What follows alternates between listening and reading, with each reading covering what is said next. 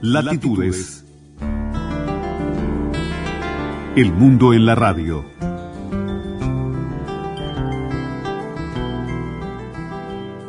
Bien, último tramo de latitudes aquí en Radio Uruguay con Oscar Nieto en la mesa de controles, Ariel Gómez que nos acompaña en la audio compaginación. Antes de comentarles y recomendarles algunas cosas que han surgido en torno a la escritora estadounidense Toni Morrison, que estaría cumpliendo años en caso de estar viva. Falleció precisamente el año pasado esta mujer que fue la primera afrodescendiente en recibir el Premio Nobel de Literatura. Les cuento algunas novedades que trae la última edición de Le Monde Diplomatique, edición argentina, con algunos temas que están relacionados con la política local de ese país. Estamos hablando de un dossier dedicado a Alberto Fernández, nuevo presidente argentino y su relación con el feminismo. También un dossier muy interesante que tiene que ver con Irán en el centro de la tormenta, así se titula este dossier que trae algunos artículos relacionados eh, justamente con los últimos episodios que han vinculado a este país con eh, ese conflicto con Estados Unidos y a la muerte de uno de los mayores jefes militares de Irán en territorio iraquí. También trae otros artículos y referencias a cuestiones un poco más cercanas. El gurú fascista de Jair Bolsonaro es una nota relacionada precisamente con una figura muy controvertida que eh, tenía un plano muy secundario, un bajo perfil, más allá de que era conocido en algunos ambientes. Estamos hablando de Olavo de Carvalho, uno de los principales referentes ideológicos del presidente brasileño, eh, famoso por sus posiciones anticomunistas, cuestionantes de los derechos humanos, ataques contra las mujeres, personas de color y minorías sexuales, que ha pasado a ser uno de los principales referentes de cierta filosofía que maneja el presidente brasileño, otros temas que tienen que ver con hechos que siguen en el tapete, Francia, la ilegalidad de los poderosos, China bajo la ley del lucro capitalista, eh, en fin, algunos de los temas que trae la última edición de El Diplo del mes de febrero, que llega a veces con algunos retrasos a Montevideo, pero que esta vez llegó bastante temprano para considerar la demora increíble que tienen algunas cosas para cruzar el río de la Plata. Hablábamos de Toni Morrison, escritora eh, estadounidense, afro, que nació en el estado de Ohio en el 18 de febrero justamente de 1831 y que falleció en Nueva York el 5 de agosto del año pasado. Una mujer que no solamente, bueno, pasó a la historia por haber sido, como decíamos, la primera afrodescendiente en obtener un premio Nobel, por otra parte afrodescendiente estadounidense, una mujer que tendió redes a través de su narrativa muy norteamericana con eh, escritores y escritoras de su país, así como de África y el Caribe. La obra de Toni Morrison, más allá de los títulos, está basada naturalmente en los horrores que han debido vivir las personas negras en Estados Unidos y en el mundo en distintas circunstancias, pero hay que recordar que Toni Morrison, además de ser una escritora de fuste e importante, ha sido a través de su obra una militante por la causa de su pueblo, de las injusticias y de las cosas que siguen sufriendo los afroamericanos. De hecho, fue quien impulsó y descubrió en alguna medida el talento como editora de Angela Davis, que estuvo hace muy poco aquí en Uruguay y que publicó precisamente como editora su famosa autobiografía antes de cumplir 30 años, eh, porque precisamente Toni Morrison la alentó a hacerla, porque entendía que alguien que era una activista de los Black Panthers tenía, como perseguida por el FBI, mucho para contar. Pero Además está la propia obra de eh, Toni Morrison, que es autora de 11 novelas que incluyen títulos como Ojos Azules del año 1970, Zula de 1973 o La canción de Salomón de 1977. El núcleo de su obra lo constituye la trilogía compuesta por Velvet, Jazz y Paraíso que fueron editadas en 1987, 1992 y 1997 respectivamente, novelas que penetran como no se había hecho antes ni se ha hecho después en cuestiones tan sangrantes como el racismo, la injusticia social provocada por la diferencia de clases, los abusos cometidos como consecuencia de la discriminación sexual, entre otros temas. Eh, lo cierto es que esta escritora, que eh, según los entendidos en literatura tiene la capacidad de escribir de una manera realmente increíble y dulce para narrar los hechos más tremendos e injustos que la humanidad puede cometer a través de la misma experiencia que seguramente ha vivido la propia Toni Morrison. Leerla, dicen algunos, no es fácil ni estilística ni temáticamente. Su obra tiene como centro la experiencia afroamericana vista desde la perspectiva de la mujer con el trauma de la esclavitud como trasfondo. Y a propósito de Toni Morrison y para cerrar, el próximo mes de marzo la editorial Lumen va a publicar La Fuente de la Autoestima, una obra que reúne ensayos, discursos y meditaciones de esta mujer que, reitero, se llevó el premio Nobel por primera vez para una mujer afrodescendiente en el año 1993. Esto tiene que ver porque se están cumpliendo meses del fallecimiento, esto fue hace cinco meses, mejor dicho, a cinco meses del fallecimiento de Toni Morrison, la editorial Lumen va a lanzar precisamente esta versión en español, La Fuente de la Autoestima, ensayos, discursos y meditaciones seleccionados. Recopilación que abarca cuatro décadas con los mejores textos de la primera mujer negra estadounidense en ganar el Nobel de Literatura y una buena oportunidad para conocerla. Nos vamos con música al tono, nos vamos a reencontrar el próximo jueves con Latitudes aquí y con Alejandra Casablanca también por Radio Uruguay. Que tengan una buena noche.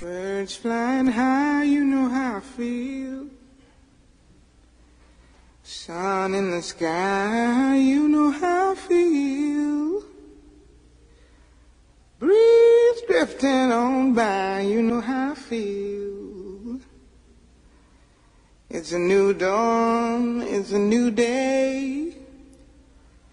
It's a new life for me, yeah. It's a new dawn, it's a new day.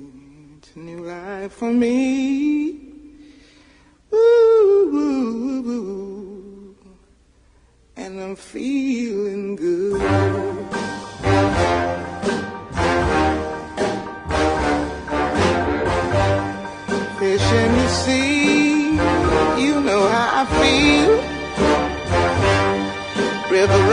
Free, you know how I feel. Blossom on the tree, you know how I feel. It's a new dawn, it's a new day. It's a new life for me, and I'm feeling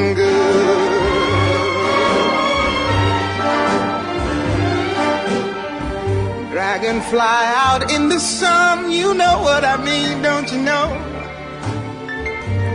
Butterflies all having fun, you know what I mean. Sleep in peace when day is done, that's what I mean. And this old world is a new world and a bold world for me.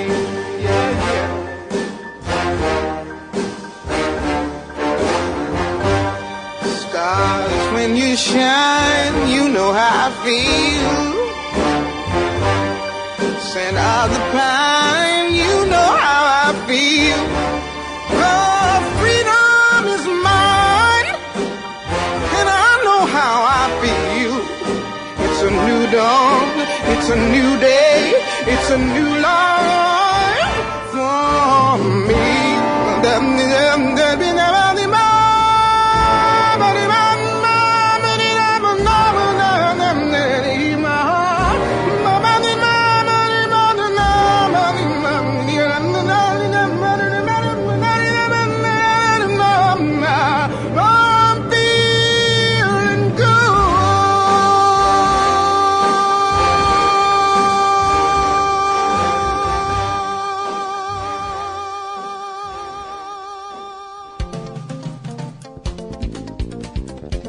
Latitudes, tratando de entender la trama compleja del mundo que pisamos.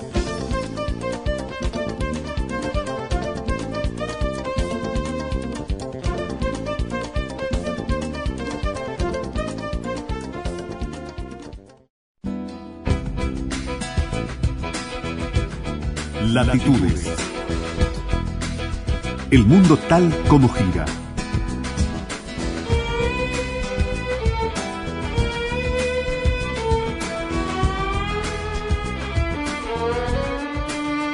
Hace ya un tiempo que en Latitudes habíamos estado charlando precisamente con Gordon Finkbeiner, que es el coordinador del proyecto de migrantes de Médicos Sin Fronteras en México. Eh, porque bueno, naturalmente que este tema de la migración, de las olas migratorias, eh, tiene por momentos alguna eclosión importante en cuanto a episodios, a hechos, y obvio que en los últimos años, podríamos decir, se han dado algunos fenómenos que incluso han tenido por momentos un viso de reality show, es decir, de seguimiento permanente de caravanas de migrantes intentando entrar, entrar a Estados Unidos. Eh, hay una cierta perversión también con los hechos que suceden en, el mundo en general eh, y en particular algunos que parece que desaparecieran por determinados momentos de, de los grandes titulares y entonces quedan como en una especie de olvido y la gente supongo yo pensará que no está ocurriendo nada.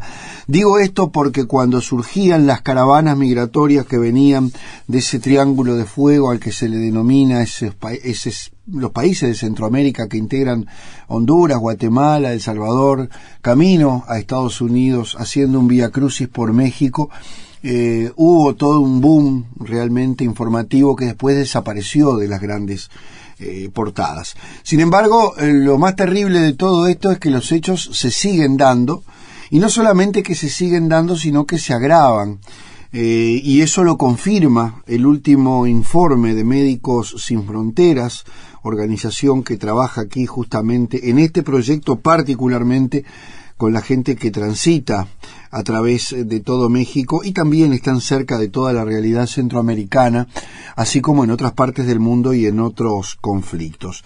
El último informe de, Médicos Sin Fronteras dado a conocer la pasada semana se basa en 480 entrevistas y testimonios de migrantes y solicitantes de asilo centroamericanos. Y las respuestas eh, confirman lo que todo el mundo sospecha, que la situación se ha vuelto realmente cada vez más compleja por múltiples factores que tienen que ver con lo tangible, con lo físico, con el intento de llegar, eh, probablemente sorteando toda clase de dificultades y riesgos de vida, hasta aquellos que han ido surgiendo de la mano de los acuerdos que han hecho los países para intentar frenar esas oleadas migratorias que agregan otros elementos menos visibles, pero no menos dramáticos para las personas que lo padecen. Gordon, es una alegría, un gusto y un honor tenerte nuevamente aquí con nosotros en este programa para charlar un poquito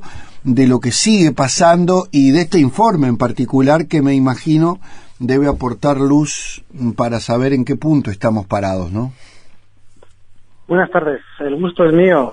Eh, Sí, muchas gracias. Como, como bien comentas, eh, el informe es con el informe le queremos dar seguimiento a otro informe que habíamos publicado unos años atrás que se llamaba Forzados a huir y que había tenido una repercusión a largo plazo también bastante amplia, había sido citado en múltiples fuentes, incluso gubernamentales.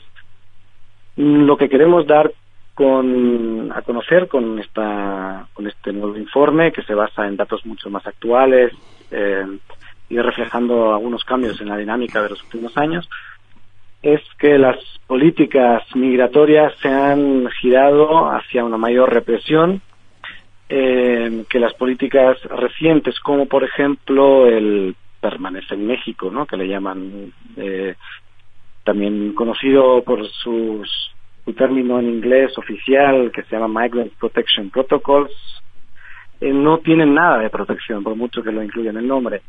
Esta, esta práctica de, de hacer, de devolver a solicitantes de asilo de, de nacionalidad no mexicana a suelo mexicano en las, en las ciudades de la frontera norte, les expone de manera eh, extraproporcional al, al, peligro de ser secuestrado para obtener dinero a través de la extorsión. Esto es una práctica sistemática y esto es una de uno de varios ejemplos que estamos pues corroborando y, y, confirmando con datos eh, estadísticos que nosotros tenemos a través de nuestra nuestro sistema de información sanitaria y estos datos en, en a su turno a su vez son son eh, recabados o son eh, eh, sí recabados en nuestros consultorios, consultorios médicos y psicológicos que tenemos repartidos con nuestros equipos a, a través de la a lo largo de la ruta migratoria.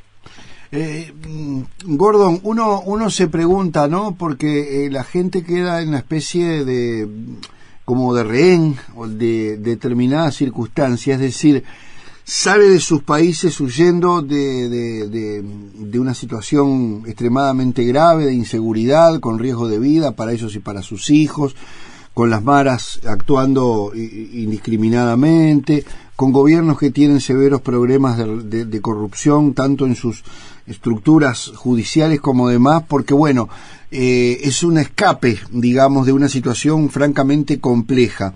Y se encuentran eh, retenidos, o por lo menos allí, expectantes, en México, en medio de un endurecimiento de las, de las leyes pero además siendo víctimas de, de, problemas que ya de por sí tiene México por sí solo, ¿no? De violencia, de narcotráfico, de grupos además que, eh, como, como tú decías, utilizan muchas veces a esta persona o a estas personas como una mercancía.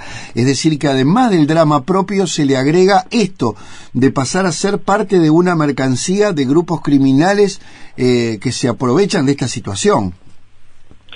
Esto es correcto. Esto es lo que habíamos ido denunciando desde hace meses en, varias ocasiones. El, eh, eh, el migrante, la persona que atraviesa eh, ciertos territorios en, búsqueda de una de protección o una mejor vida en otra parte, está siendo como un modelo, modelo de negocio por parte de muchos grupos que operan y tienen cierta parte del control territorial en algunos lugares eh, está llevando a una exposición al peligro y a la, al peligro, a los riesgos, conlleva riesgos de integridad física y, mental muy muy pronunciados. El, secuestro en, diferentes puntos del estado de Tamaulipas, por ejemplo, que es un estado colindante con Texas, eh, es, está a la orden del día. Son, son muy fáciles de reconocer las personas que se está Em, que se les está devolviendo a esa parte del territorio para, para que aguarden su cita ante la Corte Migratoria del lado estadounidense con varios meses de anticipación.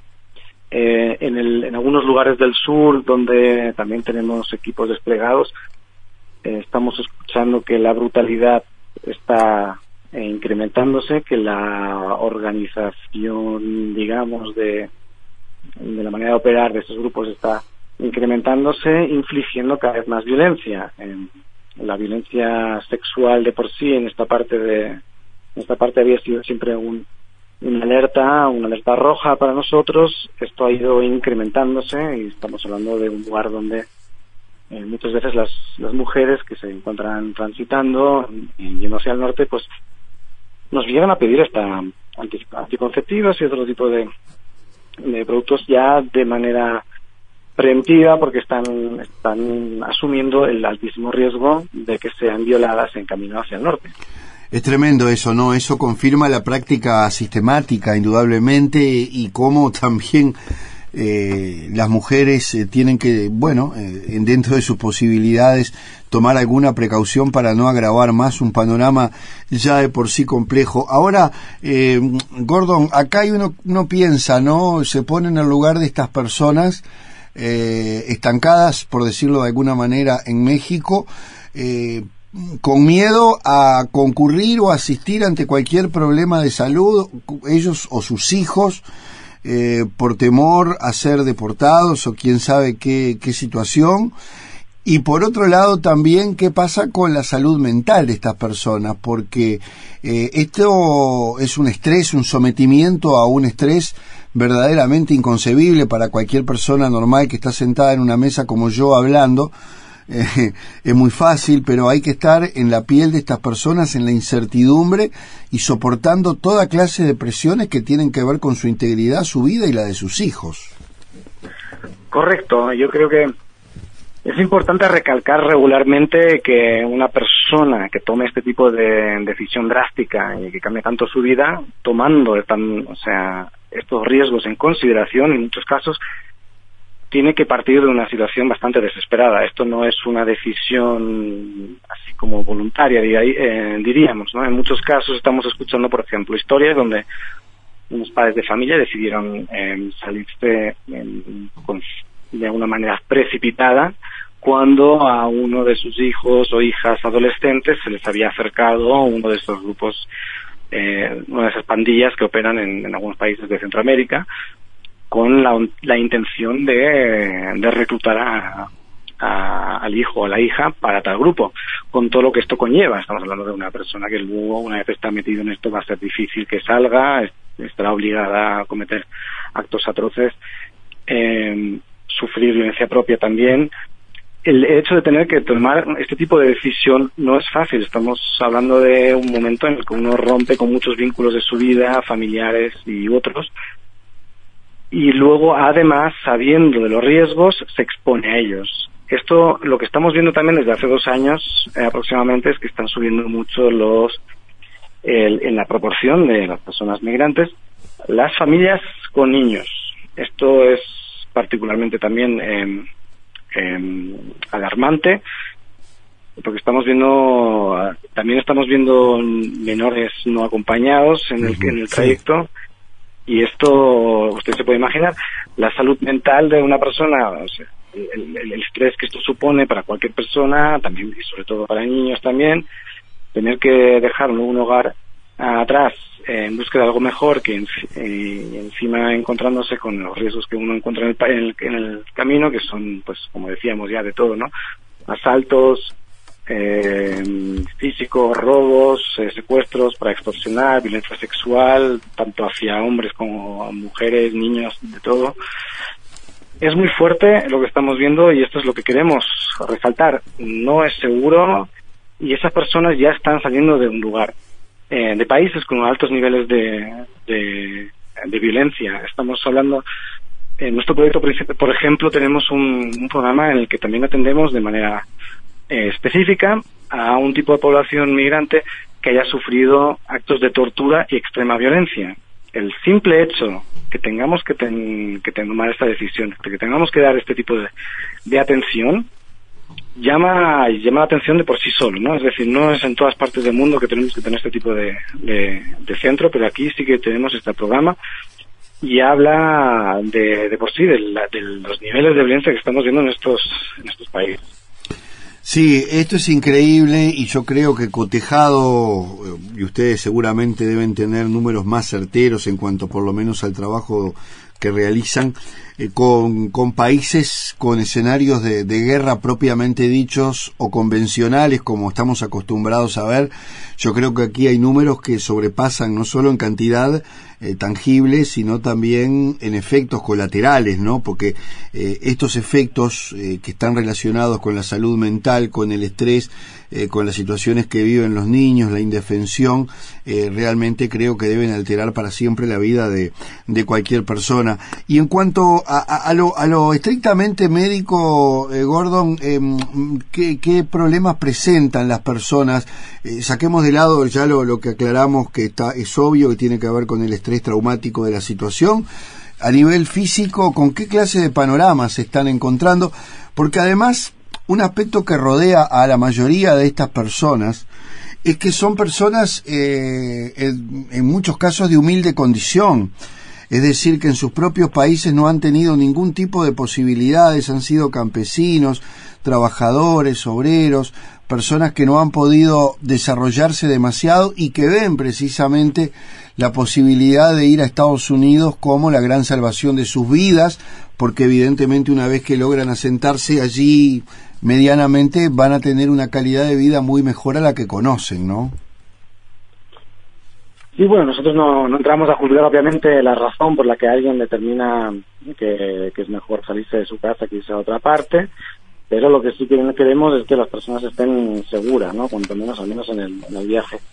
Eh, a nivel médico, lo que estamos viendo em, es un rango bastante amplio de, aflicciones, pero como ya he mencionado la violencia sexual, eh, hay muchas veces se nos olvida que esto es una urgencia médica cuando hay en un caso de violación y realmente siempre eh, siempre estamos repitiendo el mensaje de que es importante buscar atención médica cuanto antes. Idealmente en las primeras 72 horas para poder eh, prevenir el contagio por VIH por ejemplo no pero bueno luego hay todo una otro, otro rango de medidas que se toman en este en este marco. Pero aparte de la violencia sexual eh, casos que estamos atendiendo son cualquier tipo de, necesidades de salud primaria. Eh, estamos hablando de una población que pues por temor y desconocimiento de sus derechos o temor a, ser mm, identificados como migrante irregular mejor no busca un centro de salud al que a lo mejor claro. tiene derecho de asistir, obviamente. Em, lo que estamos viendo según el lugar en el que atendemos, también es cierto, casos de, de todo, desde deshidratación, eh, infecciones cutáneas, em, hasta, en los peores de los casos, atendemos eh, personas que se han caído del tren, sí. amputaciones.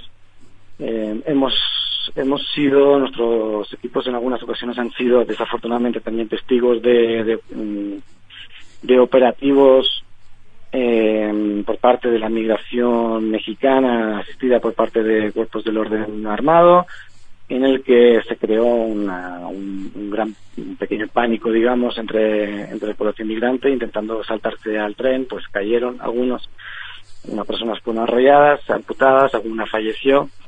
Eh, este es el, este es el panorama que estamos asistiendo. Esto es, esto es lo que está haciendo esta, esta política represiva, digamos. Que las personas intentan buscar otra solución y, se exponen a riesgos.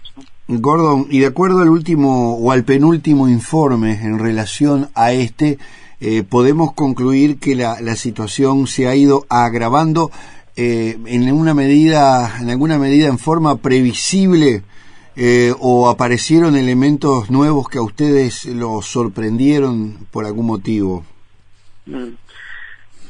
Sí, creo que em, la previsión ahí estaba. Yo creo que las, no recuerdo mal la última vez que, eh, ustedes y yo hablamos, ya habíamos ya habíamos denunciado que esto esto llegaría a ser el caso, ¿no? Que una el acuerdo al que llegaron los, los eh, gobiernos federales de México y Estados Unidos em, el 7 de junio pasado eh, llegaría llevaría a personas a tomar mayores riesgos y esto sí que se está viendo entonces en ese sentido digamos que la previsión se ha cumplido desafortunadamente y llamamos a dichos gobiernos también de que eh, replanteen esto deshagan estas estas estas prácticas, estas políticas que no tengan a las necesidades de la población en el centro de, dicha política. En cambio, donde creemos que ha incluso las expectativas negativas han visto sobrepasadas, les puedo, dar un dato.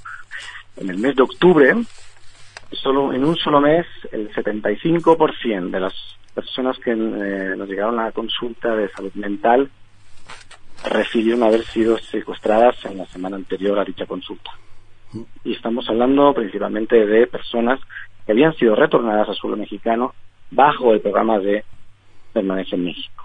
Entonces, en un porcentaje tan elevado, un 75%, creo que está está claro a todo a todo mundo, a todos los turistas, que es, es entregar si, si un gobierno democrático esté eh, entregando, esté llevando a cabo este tipo de prácticas, lo que está haciendo realmente es entregarlos en, manos de, del crimen organizado con todo lo que conlleva. No está teniendo a las necesidades de protección, de integridad física de las personas en, cuenta. Está simplemente o, rigiéndose por otro tipo de conceptos, lo que sea más fácil, yo qué sé, pero poniendo a estas personas en riesgo y luego tenemos el 75% de ellos que, eh, que son secuestrados, nos parece muy, muy lamentable aun bien es cierto que nosotros solo atendemos una, una fracción de la población migrante, ni por mucho menos estamos atendiendo a todos, obviamente, pero la tendencia ahí está. Hemos visto en, el caso en el sur, en Tenosique, en el estado de Tabasco, hemos visto que en el mes de septiembre eh, habíamos atendido al total de ese, eh, un total de número de secuestros que equivalía al, al acumulado de enero a agosto. O sea, con, todas eh, con estas tendencias está bastante claro, ¿no? La imagen es como la de una cacería humana, ¿no, Gordon? Acá, ahí andan como quien sale a buscar un cardumen, que en este caso el cardumen son los migrantes en esta situación. Eh, para terminar, te hago eh, una pregunta más bien geográfica, ¿no? Que tiene que ver con, con la realidad del trabajo, pero también de lo que está pasando. ¿Se puede decir que en el norte de México los problemas tienen características de determinada forma y en el sur otra a partir de la aplicación de estas políticas se ha denunciado también, eh, se han denunciado atropellos policiales para impedir que lleguen los migrantes que crucen el río. Eh, eso también conlleva, como ha ocurrido en otros casos, los riesgos naturales de intentar cruzar por cualquier lado y las personas fallecer, que es otro agregado más. Es decir, se pueden segmentar las realidades hoy de los migrantes de acuerdo a qué, en qué punto estén del país. Bueno, no, es innegable que los contextos de un país tan amplio, tan vasto geográficamente eh, como es el caso de México, pues obviamente difieren bastante, ¿no? Entre lo que es el, podría ser, por ejemplo, el noreste del país y el sur. Eh, pero la tendencia es la misma, las órdenes han sido las mismas eh, que fueron dadas a la Guardia Nacional, que fue desplegada en el sur inicialmente para, para intentar evitar que, que pasen mayores números de, de migrantes eh, en otros lugares a lo mejor estamos hablando de, mayores peligros por parte de grupos delictivos. Sí es cierto, no obstante, el hecho, el hecho de que el gobierno esté mm, practicando este tipo de políticas da, pasa el mensaje que nosotros creemos inaceptable, da, pasa el mensaje de que estas personas no, no tienen los mismos derechos que cualquier otra persona humana. Lo que nosotros estamos diciendo es, estas personas están saliendo de lugares con altísimos eh, índices de violencia, están escapando, están buscando protección, están pidiendo ayuda y aquí se les está recibiendo con con esto, ¿no? Con, con armas, se les está recibiendo, se está recibiendo a familias viajando con niños, poniéndoles un, un soldado uniformado enfrente. Y esto no debería ser. Si una persona está pidiendo ayuda, lo primero que se tiene que hacer es escuchar y ver cuáles son las necesidades que atender. Gordon, queda claro y es obvio que el problema es extremadamente complejo. Obviamente que este segundo, por lo menos este último informe de, Médicos Sin Fronteras no hace más que confirmar eh, todas esas previsiones que lamentablemente eh, ya se veían bastante negativas. Y bueno, estaremos atentos en lo que refiere a nosotros de poder difundir el trabajo de la organización de ustedes como de otras que estén sobre el terreno de los hechos para mostrarnos eso que eh, parece haber quedado un poquito oculto detrás de otras noticias y aquí vuelvo a lo mismo y a lo que compete a los medios de comunicación que una vez que pasa el boom de determinadas cuestiones parece que no ocurriera más nada y sin embargo es cuando más grave es lamentablemente la situación. Gordon Finbeiner, coordinador del proyecto de migrantes de Médicos Sin Fronteras, un abrazo grande y ojalá que otra vez hablemos de cosas un poco más gratas. ¿eh? Muchísimas gracias a ustedes, que estén bien. Que pasen muy bien. Bueno, con este panorama nosotros nos vamos a ir a una pausa. Ingresamos en el último capítulo de Latitudes en esta noche. La Tierra gira en un sentido. La realidad en muchos.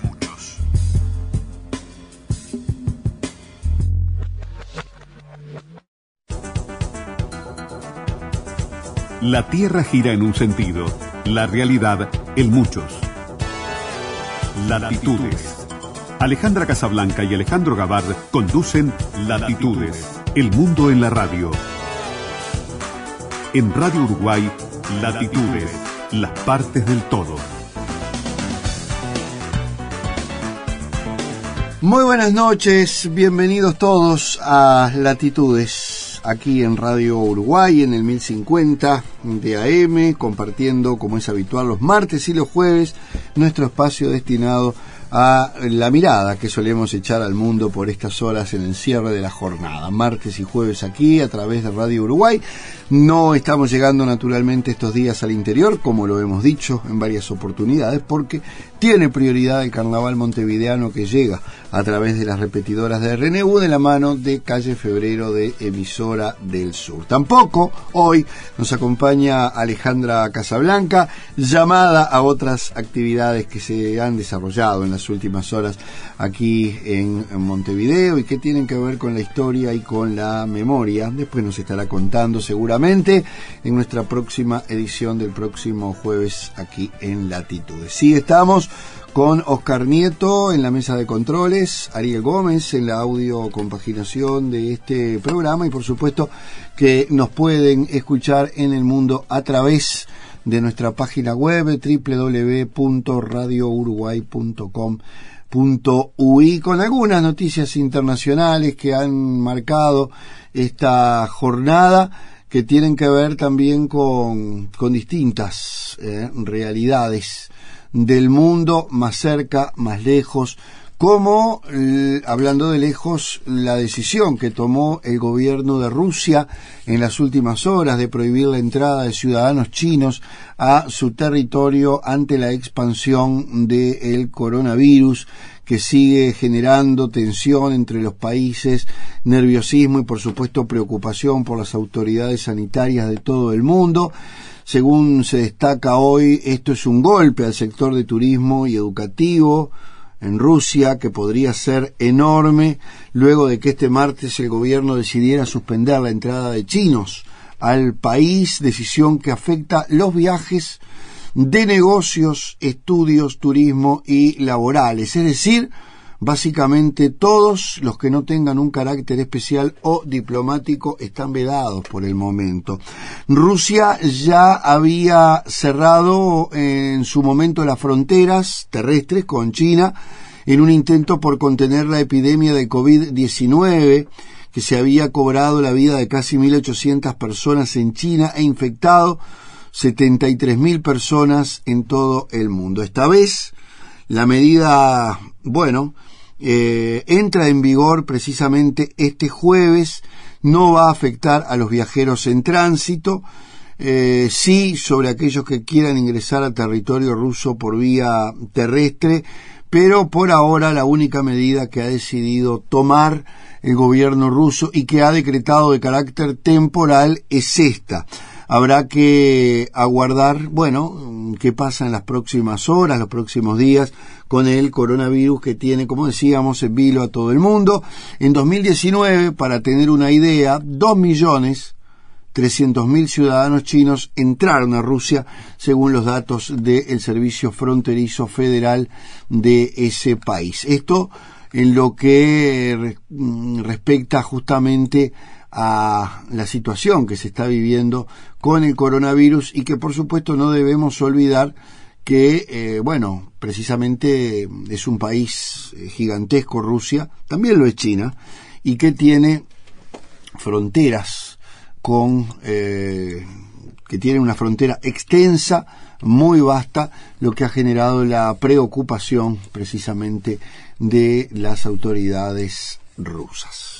La otra noticia, para nosotros verdaderamente destacada y mucho más cercana, tiene que ver con una huelga masiva que se está desarrollando por estas horas en Brasil y que está paralizando nada más y nada menos que a la Petrobras, elevando el riesgo de desabastecimiento en ese país. 20.000 empleados, la tercera parte de la plantilla, frena la actividad en 113 instalaciones de la petrolera en todo el territorio brasileño, a pesar de que los sindicatos niegan que se esté poniendo en jaque el suministro. Esto eh, lleva dos semanas de huelga. Eh, el paro ha superado, según los analistas, todo tipo de escollos. Desde la amenaza por parte de la compañía de no pagar la nómina a los empleados que no acudan a trabajar hasta un fallo del Tribunal Supremo Federal a favor de la petrolera que determinó que se restableciera el porcentaje mínimo del 90% de empleados que han de seguir trabajando. Pero esta medida no ha sido acatada por el gremio de Petrobras, que mantiene, reitero, en 113 plantas que están repartidas en tres estados, según los datos de la Federación Nacional de Trabajadores del Petróleo. ¿Cuál es el motivo fundamental por estas horas? Bueno, más allá de los choques que están teniendo los gremios con el gobierno de Jair Bolsonaro, está la petición de que se anulen los despidos de los empleados de una fábrica de fertilizantes nitrogenados en el estado de Paraná, cuyo cierre definitivo ha sido comunicado recientemente por la empresa y que lleva, eh, determina la salida de unos 400 empleados y el cumplimiento de los acuerdos de negociación colectiva por parte de la empresa. Este lunes los, eh, los camioneros eh, también se sumaron a la protesta en el puerto de Santos contra el alto precio del diésel, es decir, que son varios los frentes que tiene el gobierno brasileño con Petrobras y algunas de sus empresas. Esto también está relacionado, estos recortes, con, bueno, las anunciadas medidas del gobierno de Jair Bolsonaro de achicar el Estado brasileño y dentro de ese achique está obviamente como objetivo la mayor empresa, una de las mayores empresas brasileñas, que además ahora tiene en su haber el administrar los nuevos yacimientos de petróleo que el país ha encontrado frente al Estado de Espíritu Santo.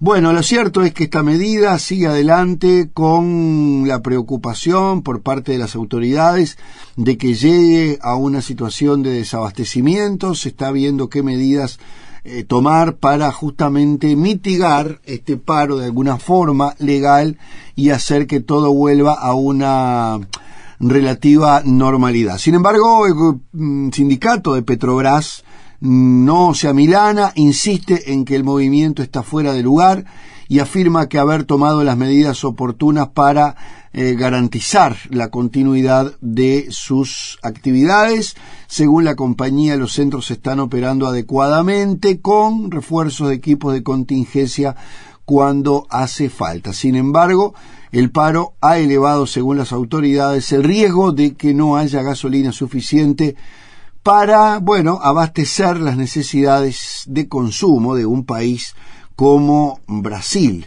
El director general de la Agencia Nacional de Petróleo, Gas Natural y Biocombustibles, Decio Odone, envió una carta al Tribunal Supremo de Trabajo alertando sobre el riesgo de desabastecimiento de combustibles por esta huelga de trabajadores. Esto en Brasil. En México, y de México vamos a estar hablando en minutos nada más, pero de otro tema, hay que decir también que el gobierno de López Obrador eh, ha recibido muchas críticas porque no ha dado una respuesta concreta ni un plan creíble para reducir la espantosa ola de femicidios que vive ese país. El último episodio lacerante fue la desaparición y posterior muerte por abuso sexual de una niña escolar de siete años, lo que ha desatado la ira y las manifestaciones en un país que tiene un problema gravísimo con este tema y que ningún gobierno parece dar respuesta, porque hasta ahora eh, han sido calificadas como de muy tibias y prácticamente inútiles las propuestas del gobierno de Manuel López Obrador, quien culpó al régimen de corrupción, injusticias y privilegios que heredó de los gobiernos anteriores por la violencia de género. Pero se sabe que este es un problema fuera de control, que el 90% de los crímenes a mujeres nunca se aclara en México y que ninguno de los autores termina teniendo ningún tipo de castigo.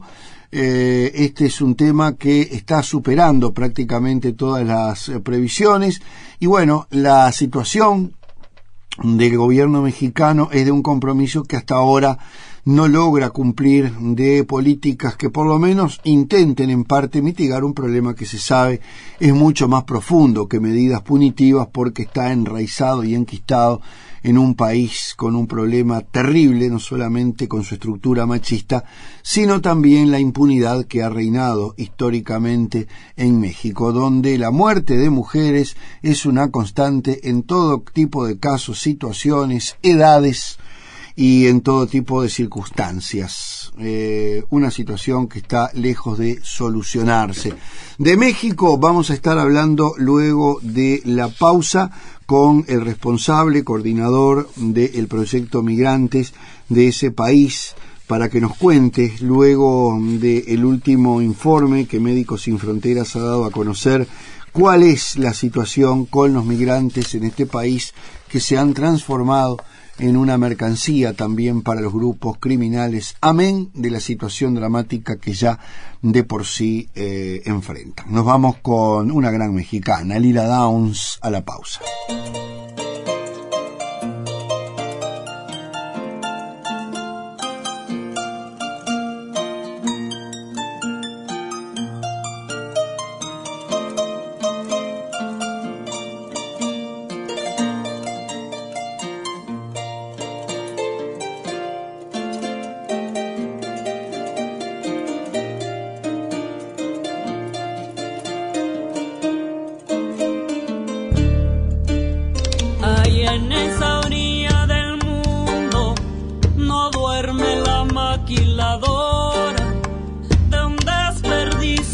la tierra, el Hijo del Sol nació.